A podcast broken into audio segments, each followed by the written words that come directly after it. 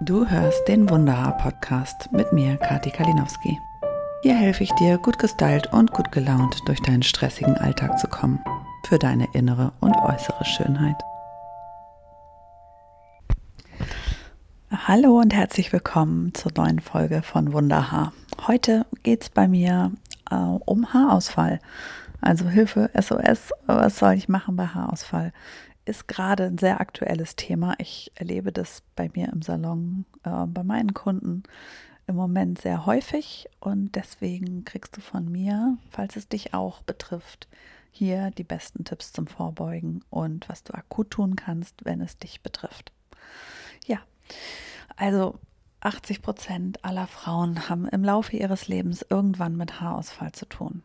Ähm, oft eben nach Hormonumstellungen, Schwangerschaft, Stillzeit, Wechseljahre, das Übliche, das kennt man, glaube ich, als Grund.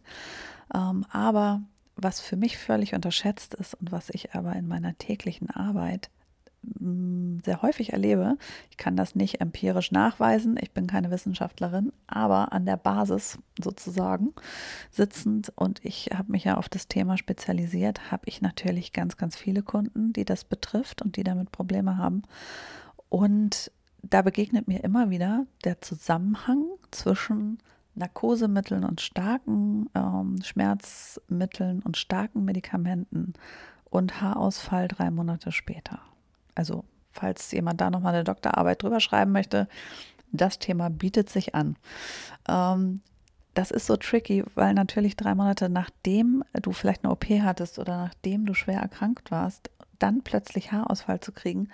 Wir sind ja genügsame Wesen, wir Menschen. Wir vergessen dann gerne auch schon mal, dass da mal was war oder bringen das nicht mehr so direkt in Zusammenhang.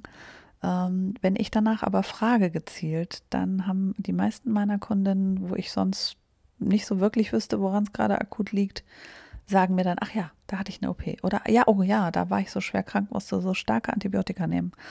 Also ich glaube, wir unterschätzen den Stress, den äh, starke Medikamente für den Körper machen.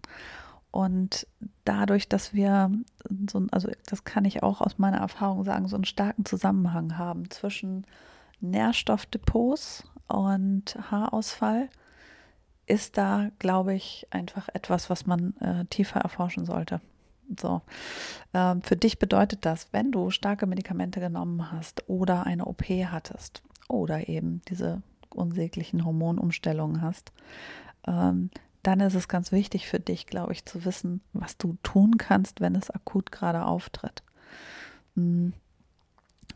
Dazu als allererstes, und du wirst, also ich, als ich das das erste Mal gehört habe, bin ich fast die Decke hochgegangen, als mir das jemand sagte, aber ich weiß heute, es ist richtig und deswegen muss ich es auch für dich und auch dir sagen. Das allererste, was du tun musst, solltest und äh, am besten für dich tust, ist ruhig bleiben. Ich weiß, das sagt sich so einfach, wenn einem da ne, morgens in der Dusche schon so viel Haar entgegenfällt, dass man das Gefühl hat, es bleibt nichts mehr übrig oder wenn ja man wirklich da in der Bürste morgens äh, nicht mal mehr kämmen mag, weil da so viel rauskommt. Ja, ich weiß, wie das ist. Ja, ich kenne das. Aber die Panik, die man entwickelt und der Film, der innere Film, der bei dir abläuft, jedenfalls lief er bei mir immer ab, der macht es überhaupt nicht besser. Denn der größte Feind von Haarwurzeln und der größte Beschleuniger für Haarausfall ist und bleibt Stresshormon im Blut. Und wenn du eben Stresshormon auch noch selber erzeugst, indem du dich da ein bisschen reinsteigerst oder einfach panisch wirst, dann wird es ja absolut nicht besser. Was ich dir wirklich ans Herz legen kann, weil ich immer wieder gemerkt habe, wie sehr und wie gut es hilft, ist tatsächlich Hormon-Yoga um deine Hormone im Blut wieder zu neutralisieren, abzubauen und einfach ähm, für einen Ausgleich zu sorgen. Und ich bin ein großer Fan von Meditationen. Da gibt es auch tatsächlich Haarmeditationen. Ich habe auch schon überlegt, ob ich mal eine aufnehme, weil ich das so toll finde, dass man sich selber sozusagen und seinen Körper darauf programmieren kann, die Haarwurzeln zu stärken. Also das ist eine schöne Sache. Dafür möchte ich dich als allererstes begeistern. Äh, auch wenn es nicht das ist, was einem üblicherweise sofort einfällt. Ich weiß, man möchte in irgendeinen wirklich wahnsinnigen Aktionismus äh, ausbrechen, aber dabei ist es genau das Gegenteil, was du gerade brauchst.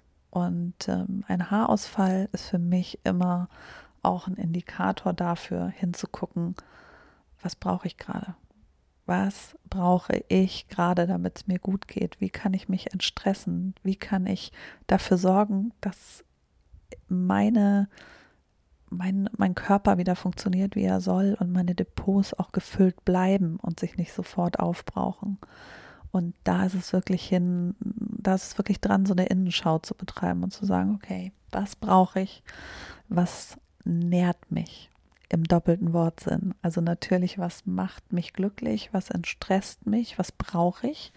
Und gleichzeitig, und das ist so der zweite Tipp, ähm, der ganz wichtig ist und der sofort passieren sollte, wenn du merkst, ähm, deine Haare fallen vermehrt aus, das ist ganz klar deine Nährstoffversorgung. Also da dafür zu sorgen, dass du genug ähm, wichtige Mineralstoffe und eben die ganzen Dinge hast, die dein Körper braucht, um äh, Haare und Haarwurzeln gut zu versorgen.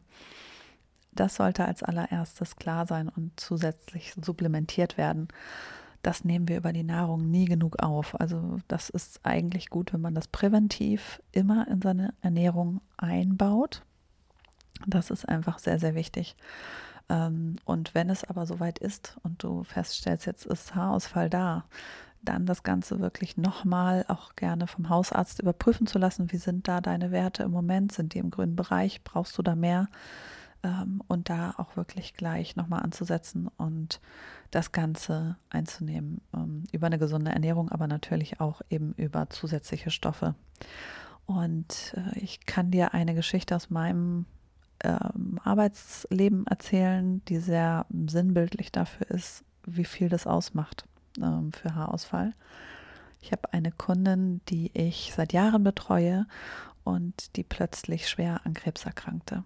Und sie kam aus dem medizinischen Bereich und war deswegen wirklich ähm, sehr gut gebildet und wusste, was auf sie zukommt, was es ja auch nicht besser macht. Aber wir haben also wunderbar sofort alles dafür getan oder alles für sie getan, damit es ihr gut geht. Ähm, das war eine ziemlich schwere Krebserkrankung. Sie hatte ganz, ganz viele Chemo.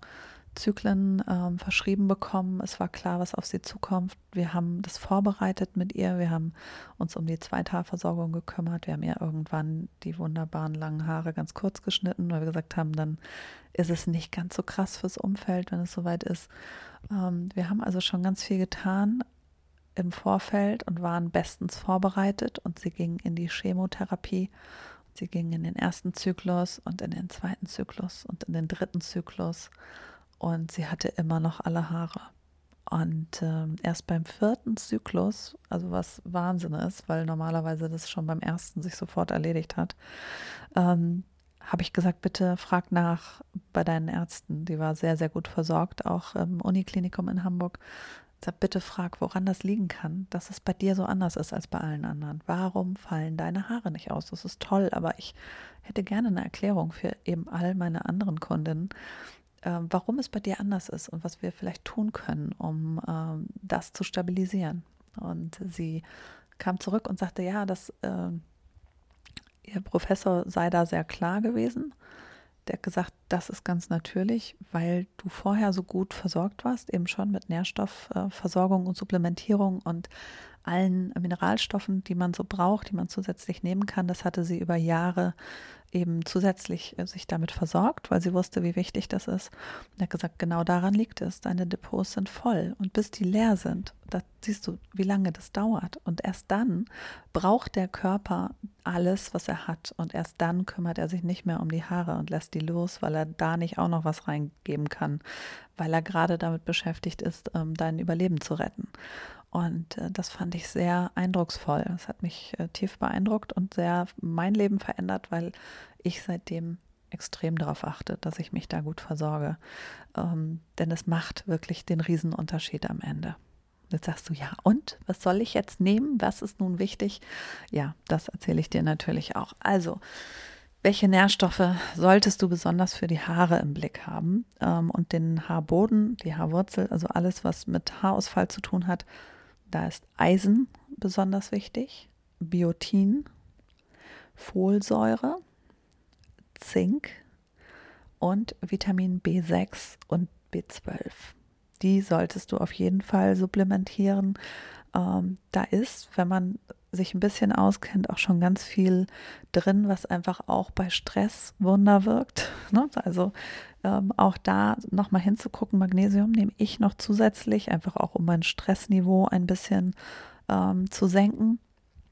Und dann hast du da schon eine ganze Menge dabei, was dich nährt im doppelten Sinne und was einfach dafür sorgt, dass deine Haare versorgt sind. Es dauert aber natürlich alles seine Zeit, das heißt, bis die Depots gefüllt sind, bis das einmal durch den Körper transportiert ist. Das ist keine Übernachtlösung, aber es ist die wichtigste und eine der langfristig äh, erfolgreichsten Therapien bei Haarausfall und feinen Haaren, wirklich diese Nährstoffversorgung gut im Griff zu haben. Ja, als kleinen Tipp, wenn du sagst, oh, ich möchte aber was, was ich jetzt sofort tun kann, habe ich auch noch was für dich. Auch sehr lange erprobt von mir und funktioniert wirklich wundervoll und gut, ähm, ist das Behandeln mit ätherischen Ölen. Ich bin da ein großer Freund von, weil die ja immer auf beiden Ebenen wirken. Und ich bin ein Mensch, der unheimlich toll findet, wenn Dinge einfach äh, ne, wahnsinnig äh, effizient sind. Und das ist das, weil es einmal auf deine Psyche wirkt und einmal auf deinen Körper. Und deswegen mag ich ätherische Öle so. Und du wirst bei mir immer wieder auch ähm, ja, Anmerkungen dazu finden, was du mit ätherischen Ölen da äh, bei dem einen oder anderen Problem tun kannst. Und bei Haarausfall ist es einfach ganz, ganz toll, eine Mischung zu verwenden, die auf die Kopfhaut aufgetragen wird. Also man, ich mische die immer frisch mit einem Mandelöl, mit einem Biomandelöl. Und dann gebe ich Zedernöl und Rosmarinöl, jeweils fünf Tropfen auf so einen Esslöffel Öl vermische das Ganze und mache es abends vorm ins Bett gehen, massiere ich das in die Kopfhaut ein. Das hat den unheimlichen Vorteil oder es hat einfach die Wirkung, dass der Haarboden gestärkt wird und die Kopfhaut versorgt. Und egal, ob die gerade zu fettig oder zu trocken ist, es gleicht einfach ähm, die Follikel aus und es ähm, sorgt dafür, dass der Feuchtigkeitstransport und, und die Versorgung für den Haarboden einfach optimal ist und sich ausgleicht. Und es stärkt unheimlich die Haare. Und Rosmarin macht auch noch im doppelten Sinn einen klaren Kopf. Und Zeder ist einfach ein unheimlich schönes Öl. Also das ist in so vielen Bereichen so wundervoll, dass ich es dir nur ans Herz legen kann. Achte dabei bitte